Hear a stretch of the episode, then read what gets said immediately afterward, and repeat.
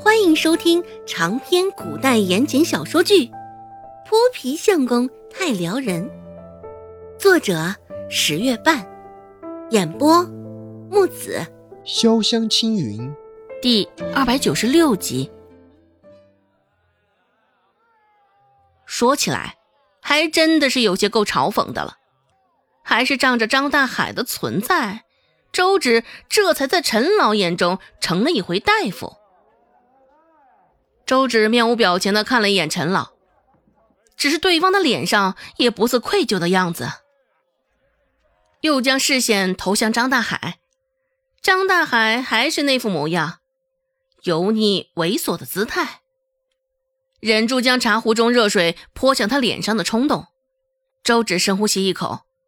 开口说道：“哪里不舒服？”张大海油腔滑调道：“看到你我就不舒服，心痒痒的厉害啊！”张大海下意识的想要凑近周芷，只是周芷却始终保持着安全的距离。张大海走近几步，他就扯开几步，两个人之间始终保持着一只手臂的距离。陈老现在就坐在一旁看戏，见周芷这般被纠缠着，陈老也没有出面帮忙解围的意思，更丝毫的没有愧疚，甚至陈老现在还有几分的庆幸，庆幸将张大海这样的麻烦推给了周芷。姑娘家家的，在药铺里整天也不干正事儿，董掌柜还银两伺候着。将他当座上宾供着，陈老看着也甚是不满，心里琢磨着：若是能够借此机会将周芷拔去，将自个儿的小孙女也带进药铺，那岂不是美事一桩？周芷冷笑一声：“张大海这样的土味情话，着实是小儿科了。”周芷一本正经的说道。看样子，你这病的还不轻啊，问题很严重啊，只得开胸治疗了。说罢，周芷张望了一番，却没能找到一把匕首或者一把菜刀，倒是寻了一把剪刀。聊胜于无，周芷也没有嫌弃，直接将那剪刀拿在了手中，威慑威慑张大海也不错。张大海，你果真？张大海被他震慑住了，颇有几分无奈的舔了舔嘴唇。俨然，张大海也是头一遭遇到这等事情。一般的姑娘听到这样的话，不应该娇羞，就算不羞，至少也得难为情吧。像他这般镇定又正经的，是不明白。还是这丫头太过机灵。现在他拿着剪刀，张大海也不敢再胡言乱语，伸出他的右手。张大海说道：“我这手，你应该知道怎么回事吧？”张大海也不是问句，而是端着陈述的语气在说这件事儿。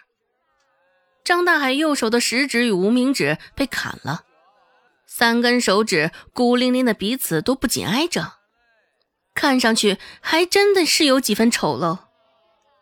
只是想到这缺了手指的是张大海，又觉得有几分滑稽可笑，真是大快人心。周芷也没有装傻，点了点头道：“自然是知道的。哼 这个镇上，想必大家都明白这是怎么一回事儿。”被顾寒生砍断的事儿，早就传开了。在张大海下一次开口之前，周芷又继续说道：“不过，你这双手，我救不了，哼也不想救，也没有与他虚伪蛇的意思。”周芷直接就说出了心中的想法。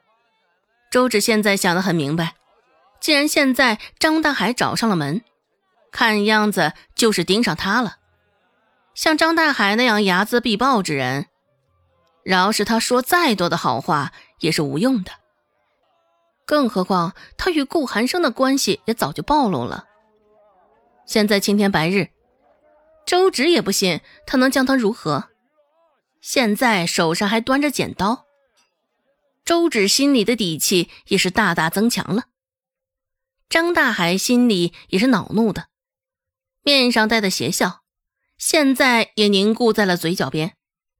这个丫头还真是好样的，看样子你除了手也没有其他的病了。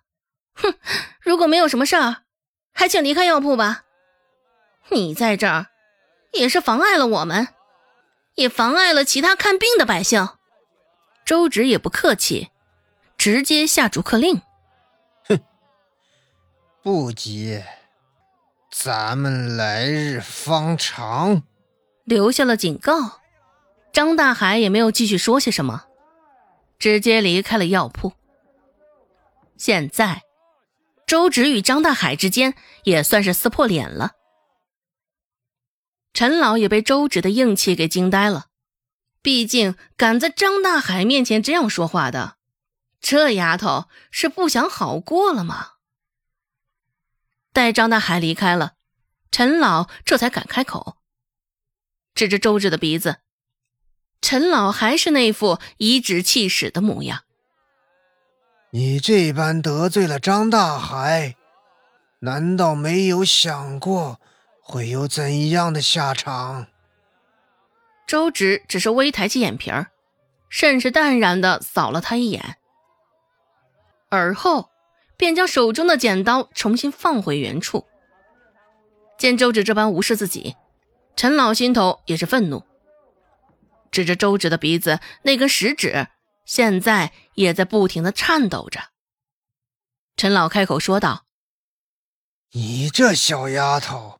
也太不像话了，竟是这般对长辈的，这般礼教拿出来，真是丢了列祖列宗的脸。面对陈老的指责，周芷也并不着急，眉目微点，依旧那般淡定。本集播讲完毕，感谢您的收听。感兴趣，别忘了加个关注，我在下集等你哦。